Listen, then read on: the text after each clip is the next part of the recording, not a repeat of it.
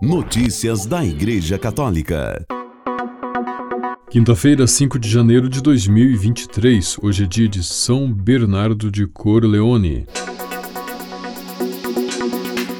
Bento XVI sempre quis acompanhar-nos ao encontro com Jesus, disse o Papa Francisco, ao prestar homenagem a seu antecessor durante a audiência geral de ontem. Antes de iniciar sua catequese, Francisco disse que Bento XVI foi um grande mestre da catequese. Gostaria que nos uníssemos a quantos aqui ao lado prestam homenagem a Bento XVI e dirigir o meu pensamento a ele, que foi um grande mestre de catequese. O seu pensamento perspicaz e gentil não foi autorreferencial, mas eclesial, pois sempre quis acompanhar-nos ao encontro com Jesus, disse o Papa Francisco. Mais de 135 mil pessoas de todo o mundo foram rezar diante de Bento XVI entre os dias 2 e 3 de janeiro. O corpo de Bento XVI, morto em 31 de dezembro do ano passado, está na Basílica de São Pedro desde 2 de janeiro deste ano para que os fiéis católicos possam rezar por ele e se despedir.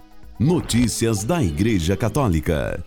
A fragilidade é, na realidade, a nossa verdadeira riqueza. Somos ricos de fragilidade, todos. A verdadeira riqueza que devemos aprender a respeitar e aceitar, pois quando é oferecida a Deus torna-nos capazes de ternura, de misericórdia e de amor, disse o Papa Francisco ontem, na última audiência geral sobre o discernimento. Para Francisco, a fragilidade nos torna humanos e disse que é o nosso tesouro mais precioso. Com efeito, para nos tornarmos semelhantes a Ele, Deus quis partilhar até o fim precisamente a nossa fragilidade. Para o Papa, a Virgem Maria é mestra de discernimento. Fala pouco, ouve muito e preserva no coração, e as poucas vezes que fala, deixa sua marca. No Evangelho de João há uma frase muito curta pronunciada por Maria, que é uma exortação para os cristãos de todos os tempos. Fazei o que ele vos disser, disse o Papa Francisco. Para o pontífice, o discernimento é uma arte uma arte que se pode aprender e que tem as suas regras próprias. Se for bem aprendido, ele permite viver a experiência espiritual de forma cada vez mais bonita e ordenada. O discernimento é, sobretudo, um dom de Deus que deve ser sempre pedido, sem jamais presumir ser perito e autossuficiente. A voz do Senhor pode ser sempre reconhecida, tem um estilo único, é uma voz que pacifica, encoraja e tranquiliza nas dificuldades, disse o Papa.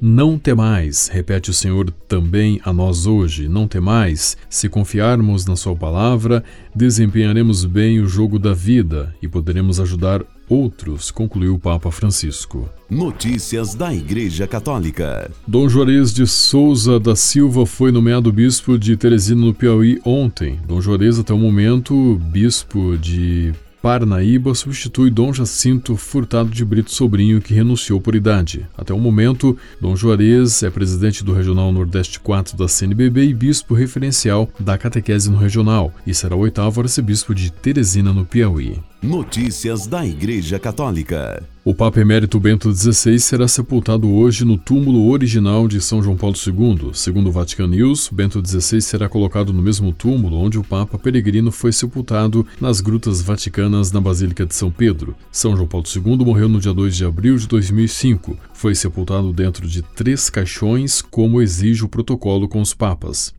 Os três caixões, que são guardados um dentro do outro, são o primeiro de madeira, o segundo de chumbo e o terceiro de carvalho ou olmo. O peso combinado pode chegar a 500 quilos. Em 2011, em vista de sua beatificação, João Paulo II foi transferido para a nave principal da Basílica de São Pedro, no Vaticano, sob o altar da Capela de São Sebastião. Notícias da Igreja Católica. Uma das maiores características do Papa Emérito Bento XVI foi sua grande contribuição intelectual e espiritual para a vida da Igreja. Por isso, três padres recomendam estes textos de Bento XVI. O padre Jorge Luiz Hidalgo, vigário da paróquia de São João Bosco de La Pampa, na Argentina, sugere a leitura de Relatórios sobre a Fé, livro no qual o jornalista Vittorio Messori publica uma extensa entrevista com o então cardeal Joseph Ratzinger e na qual fala precisamente do grave problema que a fé, que a fé sofre hoje. Padre Nelson Medina também recomenda o Catecismo de Bento XVI sobre os padres da Igreja. O Papa Bento, em seu ministério como pontífice, quis ajudar a todos nós a nos aproximarmos desses grandes mestres e poder redescobrir neles as chaves fundamentais para a leitura da revelação bíblica e também para o crescimento do reino do Evangelho em cada um de nós, diz Medina.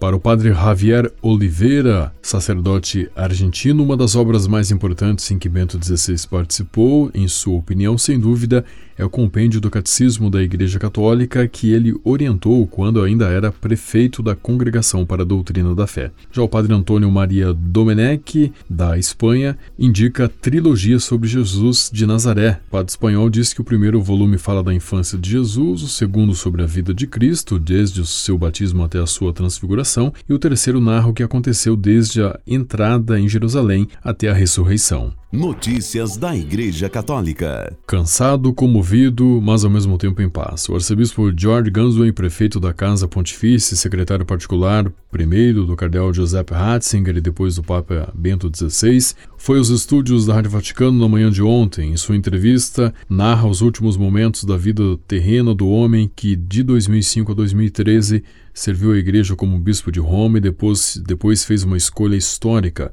com sua demissão do papado há quase 10 anos. A entrevistadora pergunta o seguinte: Milhares de fiéis prestaram homenagem aos restos mortais do Papa Emérito. O senhor passou grande parte da sua vida ao seu lado. Como vive este momento? Ele diz humanamente, muito sofredora. Me faz mal, sofro muito, espiritualmente estou muito bem. Eu sei que o Papa Bento agora se encontra aonde queria ir. O Vatican News faz a segunda pergunta, que é com qual espírito Bento XVI viveu estes últimos dias? Quais foram suas últimas palavras? Eu não ouvi suas últimas palavras com os meus próprios ouvidos, mas na noite anterior à sua morte, um dos enfermeiros da noite as ouviu. Por volta das três horas, ele disse: Senhor, eu te amo. O enfermeiro me disse isso pela manhã, logo que entrei no quarto. Estas foram as suas últimas palavras realmente compreensíveis. Normalmente rezávamos as laudas ao lado da sua cama. Também naquela manhã eu disse ao Santo Padre: Vamos fazer como ontem. Eu rezo em voz alta e o Senhor se une espiritualmente. Com efeito, ele não tinha mais condições de rezar em voz alta, estava realmente fatigado. Naquele momento, ele apenas abriu um pouco os olhos, tinha entendido a pergunta e acenou com a cabeça que sim. Então eu comecei, por volta das 8 horas, ele começou a respirar cada vez com mais dificuldade. Havia dois médicos no quarto, o Dr. Polisca e um reanimador, e me disseram: tememos que esteja chegando o momento dele enfrentar a sua última luta terrena. Chamei as consagradas, Memórias e também a irmã Brígida, disse-lhes para virem porque ele estava em agonia. Naquele momento ele estava lúcido. Eu havia preparado com antecedência as orações de acompanhamento para o moribundo e rezamos por cerca de 15 minutos, todos juntos, enquanto Bento XVI respirava cada vez mais com dificuldade. Víamos que ele quase não conseguia respirar bem. Então olhei para um dos médicos e perguntei: Mas ele está em agonia? Ele me respondeu: Sim, já começou, mas não sabemos quanto tempo dura.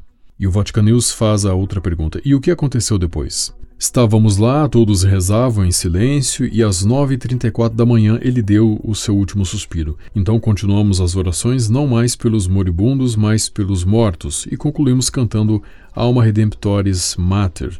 E eu também disse a todos: eu vou ligar para o Papa Francisco, é o primeiro que deve saber. Eu o chamei e ele disse: Estou indo agora. Quando chegou, eu o acompanhei até o quarto onde ele morreu e disse a todos: Fiquem. O Papa saudou, eu lhe ofereci uma cadeira, ele se sentou ao lado da cama e rezou, deu a bênção e depois se despediu. Isso aconteceu no dia 31 de dezembro de 2022. E o Vatican News faz a última pergunta: Qual é a mensagem mais forte de seu pontificado? Sua força está no lema que escolheu quando se tornou arcebispo de Munique, citando a terceira carta de João. Cooperatores veritatis, ou seja, cooperadores da verdade, o que significa que a verdade não é algo pensado, mas é uma pessoa, é o Filho de Deus. Deus se encarnou em Jesus Cristo, em Jesus de Nazaré, e esta é a sua mensagem: não seguir uma teoria sobre a verdade, mas seguir o Senhor. Eu sou o caminho, a verdade e a vida. Esta é a sua mensagem. Uma mensagem que não é um fardo. Ao contrário, é uma ajuda para carregar todos os fardos de cada dia, e isto dá alegria. Os problemas existem, mas quanto mais forte a fé, a fé deve ter a última palavra. Com a colaboração das agências ACI e Vatican Media, você ouviu o Boletim de Notícias Católicas que volta amanhã. Notícias da Igreja Católica.